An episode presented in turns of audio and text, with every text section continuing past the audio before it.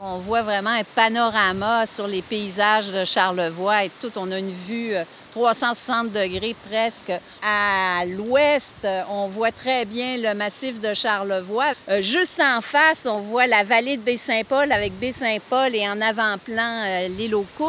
Les éboulements, on voit les terres euh, défrichées. Là, on se dirige vers l'est, puis on voit le cap, cap au Percy. Et peut-être, on peut s'imaginer un peu plus loin la Malbaie, au loin, au loin, au loin. Donc, c'est un paysage très découpé, très différent de la rive sud parce que c'est le bouclier canadien. C'est des chaînes de montagnes qui sont très, très vieilles, les Laurentides. Donc, un paysage très escarpé, très montagneux. Saint-Jean-Port-Joli, on a un accès au fleuve. Et c'est vraiment important d'avoir cet accès-là, de redécouvrir notre fleuve. Il faut trouver les bons coins de baignade. C'est pas tous les bons, pas tous les endroits qui sont baignables. On a en arrière de la Vigie qui est le fun aussi. Il y a une petite plage. Quand la marée est vraiment haute, c'est le fun de se baigner là. Il y a de l'eau.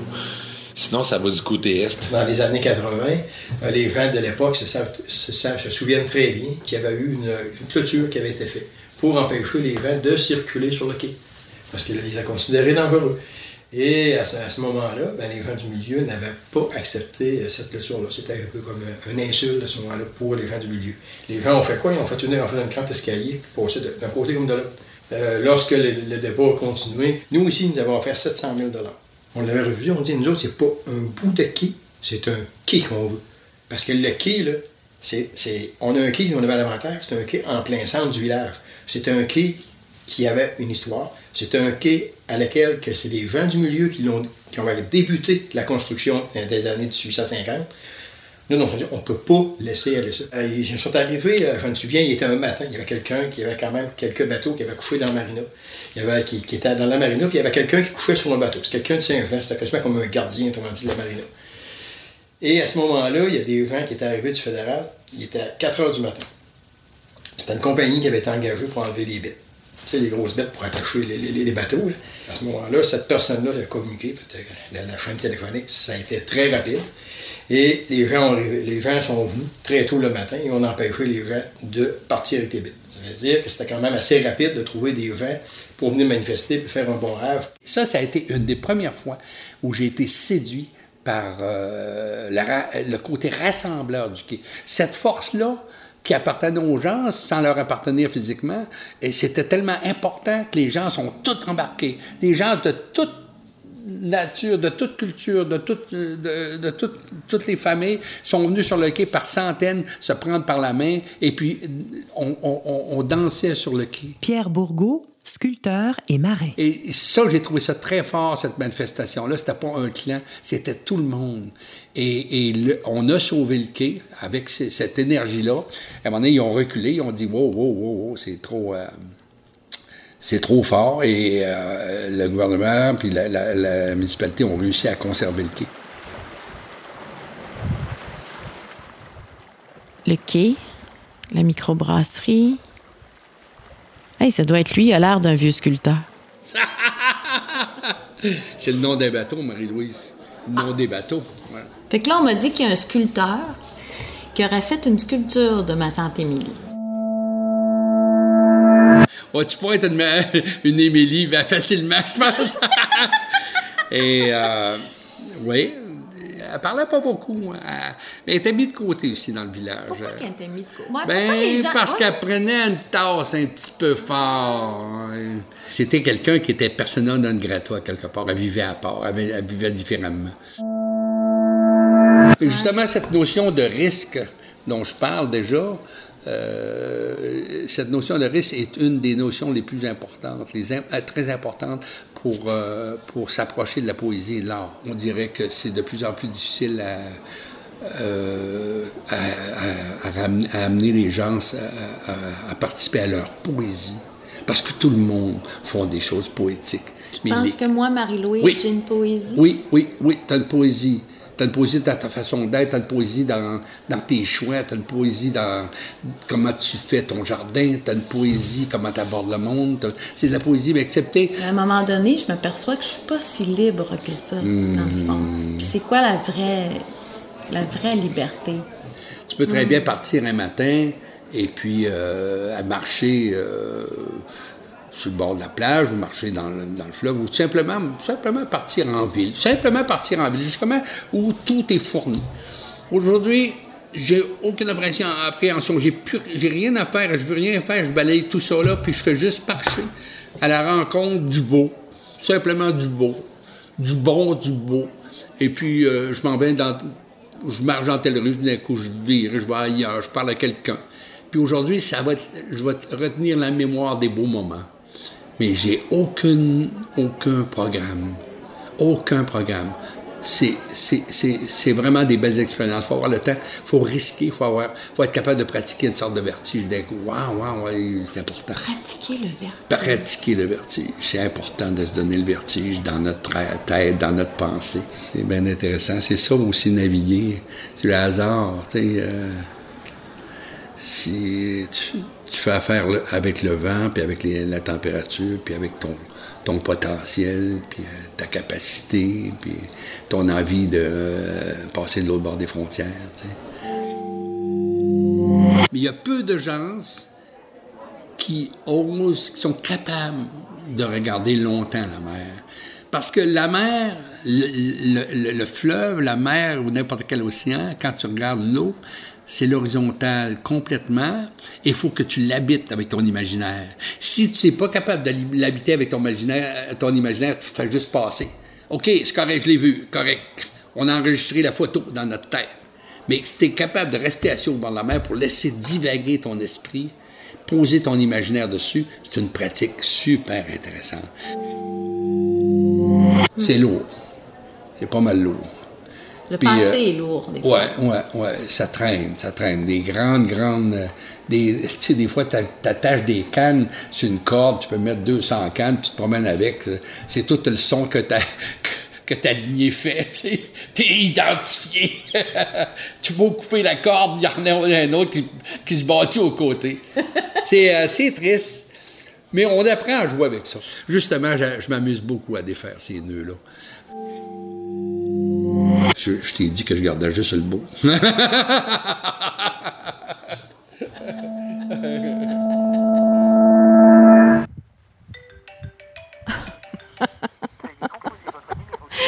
Ah, bon.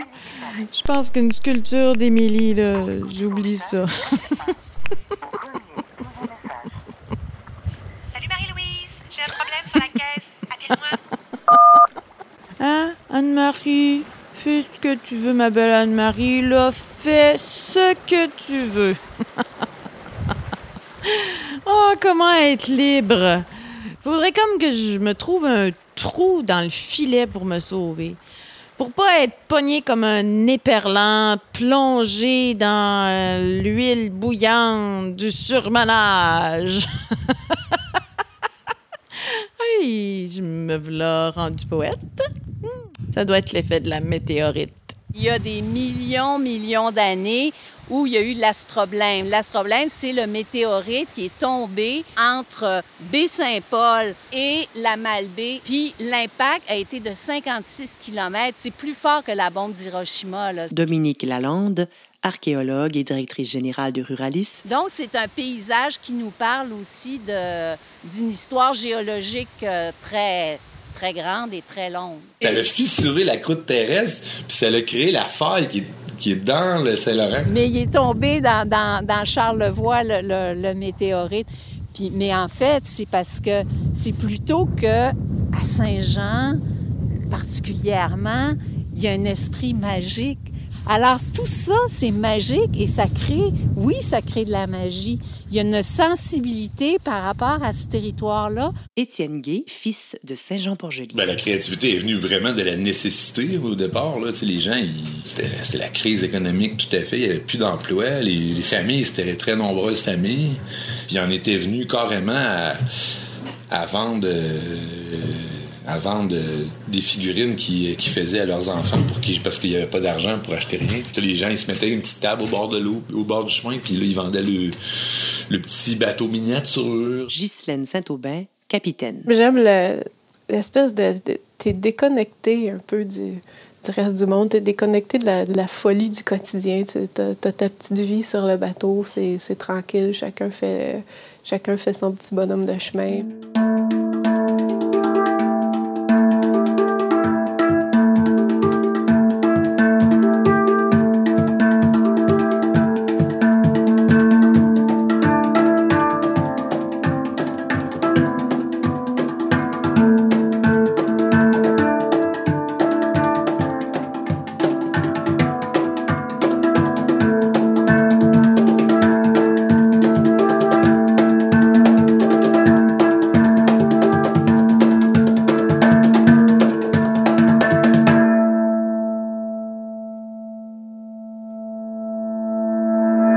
Reprenons notre route.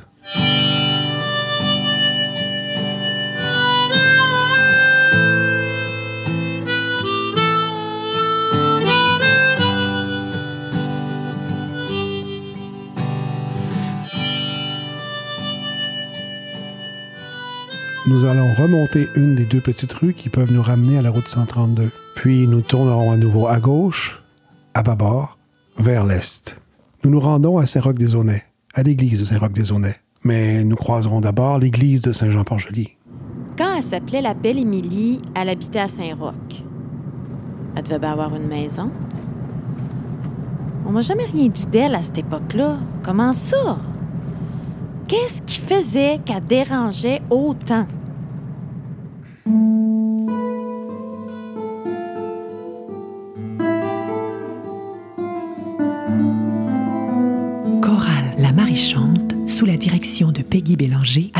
La guitare par Michel Anger.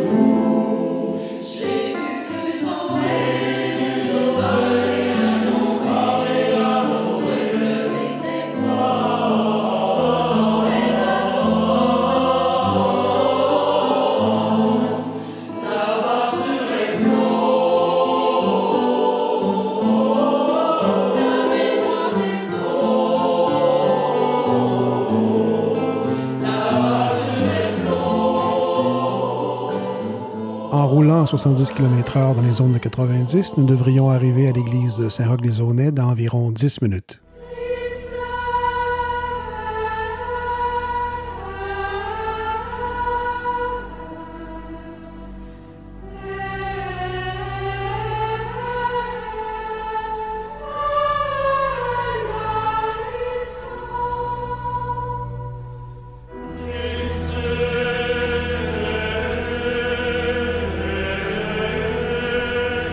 Dans ce temps-là, il fallait qu'ils fassent, bâtissent une église pour la moitié des âmes.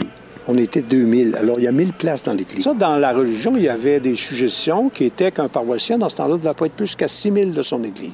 Alors, c'est pour ça qu'on retrouve les églises à telle distance. Ben, 6000 de l'église. Alors, ça faisait 12 000 aller-retour. Léon Chouinard, résident de Saint-Roch-des-Aunais. Le désaunay vient que la rivière était embarrassée, donc des petits bois francs, bruns. là. C'est un bois plus gros, qui vient à peu près gros comme ça. Il ne dure pas longtemps, qui est en bois franc.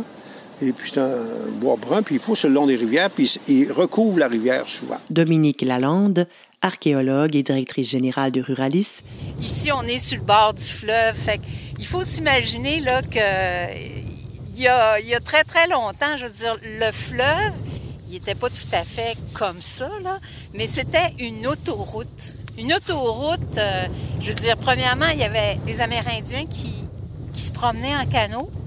euh, sur les îles, sur le fleuve, c'était vraiment l'autoroute. Quand la vin arrive, ça change les choses. Je pense que ça divise les gens. Ça divise les gens à plusieurs égards. C'est que ça a coupé Saint-Roch-des-Aunais en deux. Dominique Garon, ancienne directrice générale de la Seigneurie des Aunais. Dans le sens où elle a séparé ceux qui étaient pressés euh, de ceux qui l'étaient moins. Ceux qui sont pressés de revenir de leurs vacances, euh, de ceux qui vont en vacances. Souvent, on monte par la 132 puis on revient par la 20. là. Euh, elle a séparé les camions qui ont besoin d'aller livrer, quelque chose rapidement, puis ceux qui font la ronde de pain. À notre gauche, nous apercevrons bientôt le restaurant-théâtre La Roche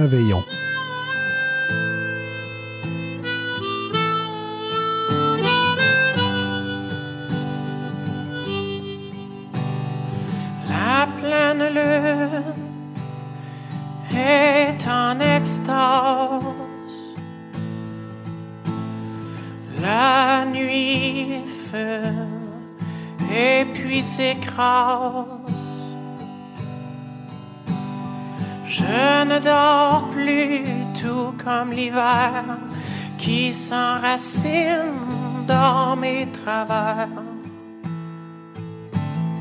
qui s'enracine dans mes travers. Les bouteilles vides deviennent des forts, me guident un peu jusqu'à la mort.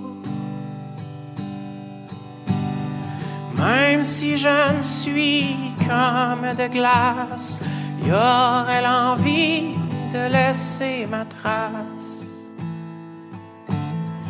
Y aurait l'envie de laisser ma trace. J'ai tant voulu honorer la mer.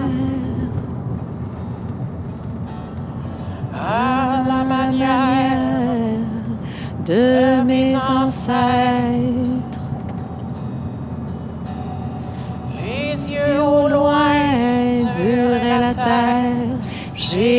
Boussoles, mais pas de frontières. J'ai des boussoles, pas de frontières.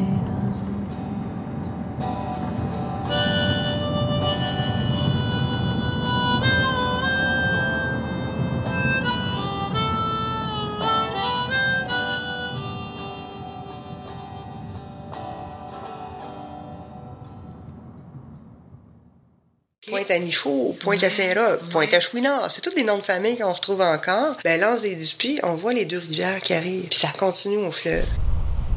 Par la route Elgin, ici, la route Elgin, c'est la première route que j'ai retrouvée, moi, qui est entre Saint-Roch et Saint-Jean, qui, la- la- les Américains descendaient par là parce que si on prend la route Elgin, on traverse euh, Saint-Damas, Sainte-Perpétue, on file vers Saint-Pamphile. De Saint-Pamphile, on traverse la Beauce. Alors, c'était le sentier. À ce moment-là, ils venaient au fleuve ici. Puis en plus de ça, ils transportaient souvent euh, de la boisson de contrebande. Quand tu te fais envahir par les Anglais, tu as le goût de faire la contrebande.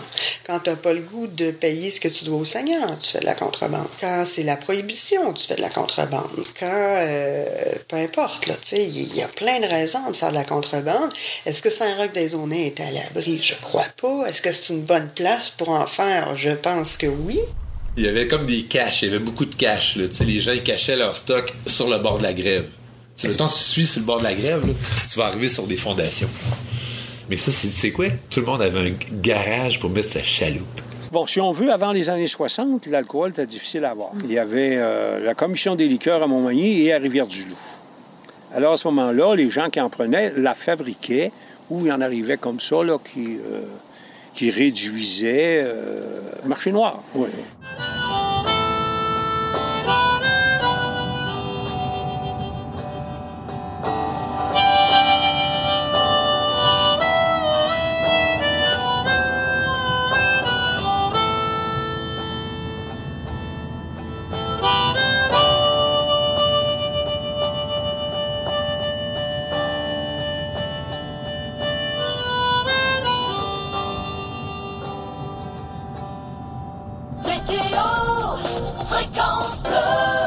Vrai, on est quand même assez loin des, euh, de, de la grosse pluie qu'on nous prévoyait en début de semaine. Quelques cas de morts non élucidés, notamment des noyades, comme l'exemple que je vous donnais tout à l'heure en 1973 à Saint-Roch-des-Aunais. Il parle de Euh, Saint-Roch? ce secteur, euh, le courant marin dans ce secteur est toujours très fort et euh, les gens sous-estiment un peu la force de- de- de- des marées, la force des grandes marées et euh, ben, plusieurs en ont payé de leur vie. La police n'a pas su comment ce jeune Charles, début trentaine, s'est retrouvé mort sur la grève, noyé. C'est tout pour aujourd'hui. La semaine prochaine, nous poursuivons notre chronique sur les événements inexpliqués de la région de la Côte du Sud.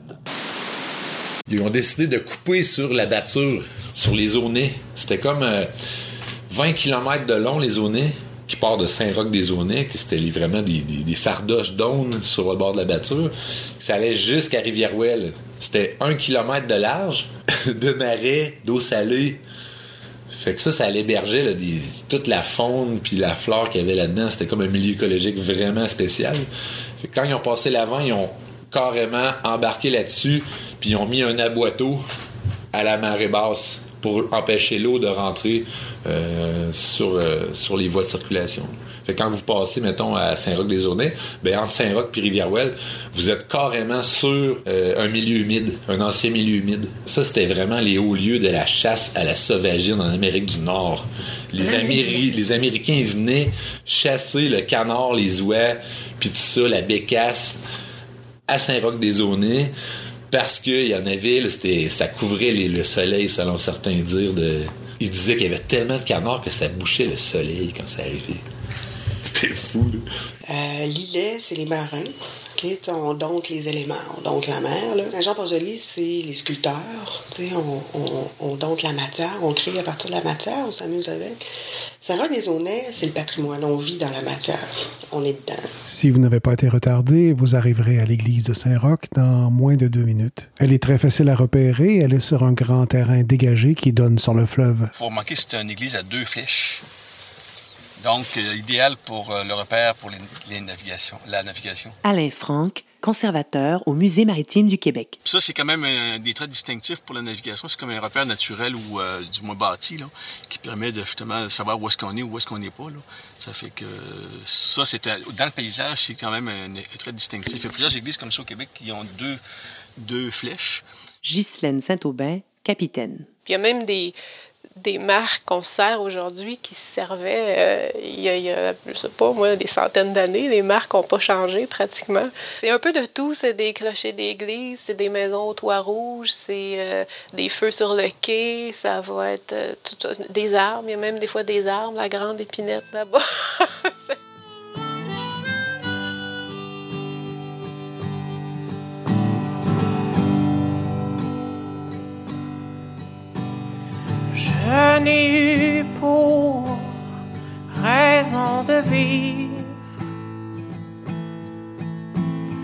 que la beauté du Saint-Laurent. J'ai trop gratté mes blessures vives. Pardonnez-moi, mes chers enfants. Pardonnez-moi, mes chers enfants. Maintenant que la vie me rejette, maintenant que mon parcours dérape, oui, les regrets m'opèrent à Fred. J'ai l'héritage qui traîne la patte. J'ai l'héritage qui traîne de la patte.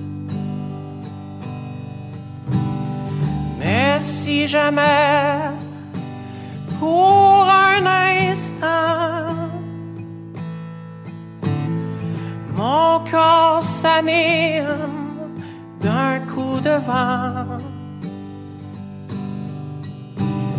J'échangerai bien quelques marées contre vos cœurs et leurs trousseaux de clés. Contre vos cœurs et leurs trousseaux de clés.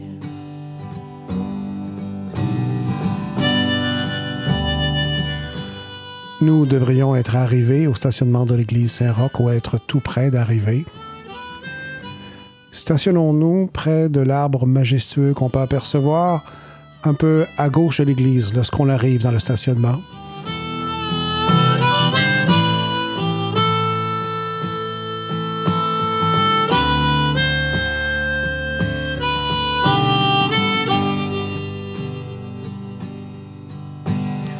dans les raccoins de mes ennuis. Un oasis où noyer l'oubli. Une chanson comme un testament pour anéantir les erreurs du temps pour anéantir les erreurs du temps. J'espère enfin que vos mémoires sauront rabouter les souvenirs. Si on déterre un peu d'histoire, on peut rapiécer l'avenir. On peut rapiécer l'avenir.